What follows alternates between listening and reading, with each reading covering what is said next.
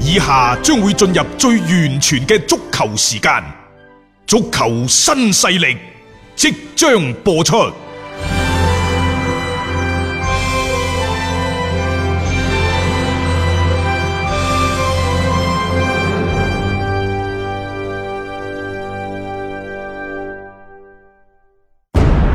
足球場，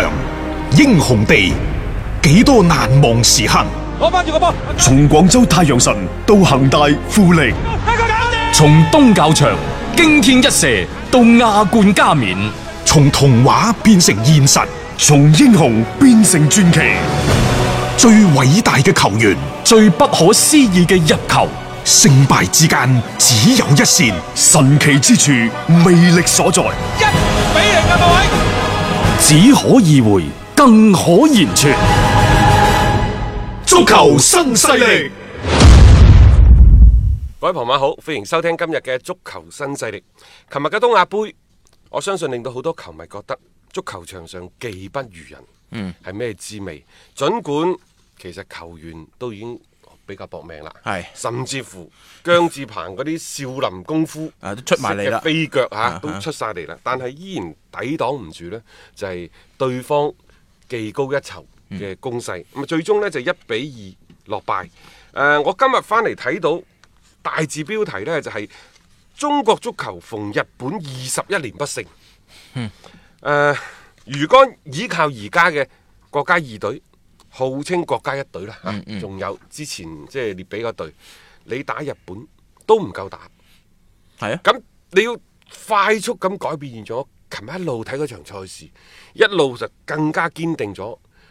即係之前我嘅嗰種睇法，嗯就係我哋一定要使用規劃球員，善用規劃規劃係球員，用好規劃球員，而唔係好似之前打敍利亞、打菲律賓咁樣嚇，啊係啊即係將人哋逼去一個嘅越絕境。即係好似杯葛歸化球員咁。嚇、 係即係你搶咗我飯碗，嗯我就要等你無路可走。誒，其實即係即係呢種諗法係一個非常之狹隘嘅思想。睇完琴日嗰場賽事，咩技戰術嗰啲，我哋都唔好講，真係唔夠人打。啊係唔夠打好啦，睇完琴日嗰場賽事，更加堅定咗就係、中國足球喺未來三到五年，甚至乎十年八年嘅時間，我哋一定要用好歸化球員。嗯就係將一啲俱樂部唔單止係恒大各位，實際上無論係上海上港。北京國安、山東魯能泰山，如果話上述俱樂部喺亞冠嘅賽事當中，佢哋擁有一定嘅競爭能力，係點解？並唔係因為佢哋國內嘅球員有幾勁，嗯，經歷過幾多嘅大賽，經歷過幾多嘅磨練，而係佢哋都擁有一啲超級嘅外援外援，嗯，佢哋好成熟地運用起國內球員同埋外援之間如何各司其責，各負其職，如何配合啊？即係喺場上每個人嘅責權利都分得清清楚分得楚。清清楚楚。誒，將足球係打到一種即係相對簡單嘅模式而。家有一種嘅誒、呃、觀點，就認為咧，隨住列比掛冠而去，中國嘅歸化球員之路可能會開倒車。歸化球員喺未來中國國家隊出場嘅機會可能會越嚟越少。如果真係咁樣的話，我認為呢個對於中國足球嚟講係一個極其極其危險嘅信號。冇錯，即係你已經係開咗一個咁樣嘅頭，而且大家會發覺呢一條路亦都係為未來呢三幾年中國足球仲保持喺亞洲裏面競爭力係好有效嘅一種方式方法，並且準備去鋪開嘅時候，突然間咁樣去收掣開倒車的話。其實對於中國足球反而係一個最大最大嘅一個傷害，你倒不如之前你我一切都冇搞過，係呢個係我琴日睇完呢，琴日嗰場東亞杯最大嘅感受。另外第二點最大嘅感受，我唔係反李鐵啊，但我真係認為佢唔係一個合適嘅國足嘅人選。嗯，你可能喺球員生涯你取得好輝煌嘅成功，喺俱樂部執教亦都有唔錯嘅成亦都績嗯有。唔錯嘅執能力啊、成績等等。但係國家隊嘅主教練，佢某種程度上佢就係一個吹 風機。咩點為之吹風機啊？佢絕對唔係一個三拳打唔出一個屁嘅人，佢、啊絕唔係一個呢，即係話為咗鬥氣而鬥氣嘅人，因為喺攞咗接任國家選拔隊嘅主教練之後，咩列比過去式等等嗰啲，我覺得即係李鐵指導呢，喺一啲嘅誒場合，喺、一啲嘅使用嘅言辭等等，唔算係太過合適，甚至乎我大膽啲講句，一句一種小人得志。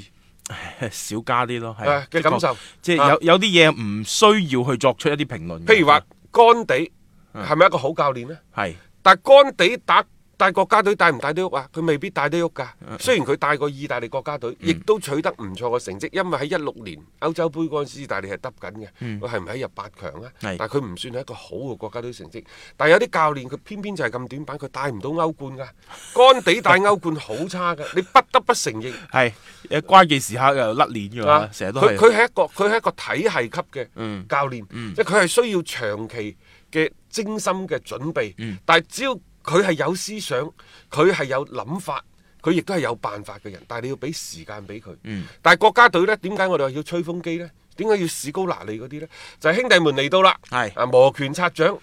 如何去使用一啲嘅嗯因就翻各人唔同嘅特點，去使用一啲相對簡單嘅戰術。呃將各人嘅個人能力盡量發揮出嚟，喺呢個基礎上再去追尋一個團隊嘅嗰種嘅配合，嗰、種嘅默契。但係佢需要加強嘅，需要提升嘅係團隊嘅士氣。有啲人啊，迪金斯嗰嗯啲咪得咯。迪金斯點樣好呢？我成日都話，可能佢唔一定係最好嘅俱樂部教練，佢亦都唔一定係國家隊嘅教練，但係佢係一個極其猥瑣嘅，但 係係啊，成班妖人啊，發覺佢係啊，真係好猥瑣，佢猥偏瑣偏佢係流。用一種防守 反擊。阿保羅普巴喺俱樂部成日覺得自己就係一個即係誒中大佬嗯前場嘅大殺器，但係翻翻到法國國家隊，佢可以夾起尾巴就喺個喺中中中衞嗰喺喺個啊後個後腰嗰度，冇錯佢後場唔夠人，我翻去幫你我防幫守手，。係啊，即係呢啲人呢，即係佢係有咁樣嘅人格魅力，佢、嗯可以同班國家隊啲球員，當然佢好有權威，大家都以效力國家隊為榮，嗯願意為呢個集體作出犧牲，即係呢啲就係國家隊嘅嘅個主教練佢需要具備嘅特質。更加講求就係嗰種啊嘅士氣。既係吹風機，嗯又係呢，即係話誒，我揀你入國家隊係一個無比嘅榮譽，兄弟們個個都願意，吓，為之而努力為我吓，啊嚇因為喺迪金斯嘅心目當中呢，誒、你嘅能力係一一方面，嗯你願唔願意為國效力一方面。可能佢嘅師傅啊，即基特，當初係捨棄咗簡東尼啊，簡東拿啊，簡東拿，嗯係然之後再用翻佢啊，白蘭高、係啊斯丹等斯丹等，啊係啊佢有咁樣嘅佢有咁樣嘅烙印喺度。話我當初係點樣為國家隊效力？冇錯，佢所以我而家揀國家隊球員就係要佢經歷過呢一段啊嘛，其實佢某程度就係一種傳承嚟啦。冇錯，即係佢一企出嚟，大家就哦意味住啲乜嘢？哇！當年嘅隊長啊，而家當然仲要係世界冠軍級嘅教頭添啊！即係你有一啲咁樣樣嘅誒身份同埋人格魅力擺咗喺度，你只要適當咁鼓動士氣的話呢短時間裏邊，喂國家隊好可能就個成績唔錯噶咯就琴日喺度講嘢呢，就我覺得佢既係怪球員，嗯，又呢就覺得即係誒誒場上喺表現都唔錯啦。嗯佢點解怪怪球員呢？佢話誒第一個入波。第一個失波啊，其實係一個二分之一球，即係有你有我嘅。但係我哋中衞向後嘅位置向後收咗，喎啊！佢話包括定位球嘅失球，嗯啊都存在住呢就係配合唔夠默契嘅問題，嗯啊梗係啦。佢話我哋留低嘅誒集訓嘅時間 時間太短啦唔通俾兩個月時間俾佢集訓啊？冇可能 啊！你配合時間，你配合時間少啫，人哋日本。佢咪係森保一臨時嗰啲臨時拉夫嘅啫嘛嘅一樣嘅係咪所以但係佢最尾都包翻佢，佢話佢對球員嘅表現呢，我作為主教練係毫無可以指責嘅，係指責乜嘢啫？咁啊啊係，你話呢班球員唔努力咩？我又唔覺得佢唔努力喎。仲有啊，李鐵可能係為數唔多嘅土炮國產教練或者歷任國家隊教練當中呢，開門黑嘅一個人嚟嘅喎。啊啊啊，係喎 係喎，呢場波輸咗嘅喎嚇，啊因為以往好多時候都第一場上嚟都有唔錯嘅一個表現，係點都好咧，啊你就即係感覺，我琴日咧印象真係好深刻㗎嚇，即係有個鏡頭長時間咁對住佢嘅時候，即係李鐵嗰種，哎呀，苦上啊係啊，我同咪你就係話啦苦個弟弟，哎大佬，未未踢嗰場波就已經咁，你你俾啲氣場出嚟啊啊，俾啲嗰啲置之而後生嘅嗰啲氣場出嚟啊。誒感覺佢講完之前嗰啲言論之後，好似佢今次上嚟國家選拔隊嘅嗰個責任已經完成咗啦，佢就係為咗去去炮轟而炮轟咁。我相信呢，即係琴晚輸咗，接住對韓國，嗯亦都唔會有咩太多嘅好嘅表現㗎啦嚇。嗯啊，即係你可以話我哋係國家選拔隊，實際上人哋日本四線隊，啊充其量三線隊啦。係係咪年年輕球隊，你你仲要大打細呢？咁然之後再過嚟對住韓國 啊，喂，佢又係咁㗎咋。啊，都啊係派一啲嘅即係比較副選嘅，甚至乎第三嘅選擇嘅一啲球員入到嚟啦。誒呢個就係呢呢日屆啊本東嗰亞隊隊啦，呢，即係琴晚嗰隊就係更加多係啊國奧隊嘅球員，係係咪？嗯勉強算三隊啦。實際上點解算四隊呢？啊，算三隊啦。即係第一隊喺啊歐洲嗰邊歐洲 嗰邊，第二隊喺國內最勁嗰班，第三隊係咪國奧啊？係啊。咁佢而家有十四個國奧，算你國奧啦，咪冇錯你算國家三隊咯。嗯，係啊，即係你有啲球員其實真係好後生嘅啫，啲琴日即係喺場上邊去即係啊、呃比賽嘅一啲隊員，你所以可以睇到即係人哋對呢啲賽事呢，係真係叫練兵啊，鍛鍊一啲嘅新人為主。誒、另外呢，大家有冇留意啊？確位喺國奧隊，李鐵喺國家隊，嗯，佢哋呢都更加願意使用呢就係自己俱樂部啲球員。啊，即係確位喺國奧隊係用咗幾個，嗯即係山東嘅球員，冇錯咁都冇問題，因為山東嘅青訓一啊路都好嘅嚇。咩我段魯流能餘足嗰球啲真係打得好，技係真巧係咪真係好啊喂，但係你琴日咩明天啊、李行啊、董春雨嗰啲咩人嚟嘅？咪就冇安卓爾嘅咯。 你可以話佢用慣用熟啊，即係啱上到嚟選拔隊，咪揾翻啲自己有咁所以樣。當然啦，你話即係誒咩咩董春雨啊、李行啊嗰啲都都冇，就係、明天啊，即係用咗個明天中柱右右後衞。係咯，啊但係曹温定，你前邊既然擺咗個董學升，你邊路又唔用曹温定，又唔用韋世豪呢啲邊路嘅係啊好手，咁咁點樣去輸送一啲嘅即係話嗰啲 即係炮彈俾前鋒呢？其實李鐵呢，可能冇諗到一樣嘢，前居可鑑。今年年頭，我唔知李鐵指導仲記唔記得起簡拿華路都有個咁樣嘅經歷，啊，中國杯 係嘛？當其時中國杯，喂嗰啲對手仲強啦， 嗰啲真係仲強啲，係嘛？係嗯威爾士、克羅地亞。啊！結果呢，做咗兩次，即係 兩輪遊之後呢，佢又翻返去俱樂部做翻主教練。嗰次考核係失敗嘅。係啊，今次誒、呃到底用邊個呢？唔通係我哋一路推薦嘅山哥？黃寶山係啊，啊，有機會嘅。咁你而家嗱，李霄鵬足協杯考核唔過關啦， 咁李鐵第一場亦都唔係太好嘅表現，咁你只能夠再揀嘅啫喎。之前咪有傳聞話中國足球協會已經確定咗個教練嘅人選係啊，或者哦係誒遞交上去報㗎上報批准。啊， 我又覺得咧，呢個人選可能更加多係一個方向性嘅選擇。即係土土帥抑或洋帥？冇 錯啦啊，即係話點解唔用洋帥啊？誒列比我哋用過啦嚇，啊，第一唔好啊，又佢唔貴係唔好，啊。佢老人家唔嚟睇 波。第二就係某俱樂部即係擔負咗佢大部分嘅人工。嗯，呢即係呢一種做法係唔啱係唔嘅，啱嘅。咁、嗯但係以而家我哋中國足球協會嘅 財力，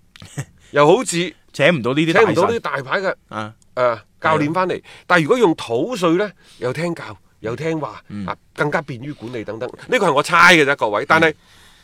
但係我覺得我猜嘅有七八分吧嚇。係咯，啊，當然可能睇問題冇咁透徹，誒啊冇咁即係深邃，啊睇得咁清晰，但係差唔多啦。反正就個意思唔係具體某一個人選，因為而家佢哋都喺度考緊啊嘛。嗯係足協杯考李學鵬、李李誒小李鵬霄鵬係啊然之後呢一個嘅李鐵李鐵就考喺東亞四強賽呢度考，都唔過關喎。第三個山啊，黃寶山嚟，係咯嗰個冇得考嘅喎，三月份馬上就嚟㗎啦。係啊，聯賽停咗㗎啦，係啊，而家打完呢個之後，十二月一月中上旬，嗯你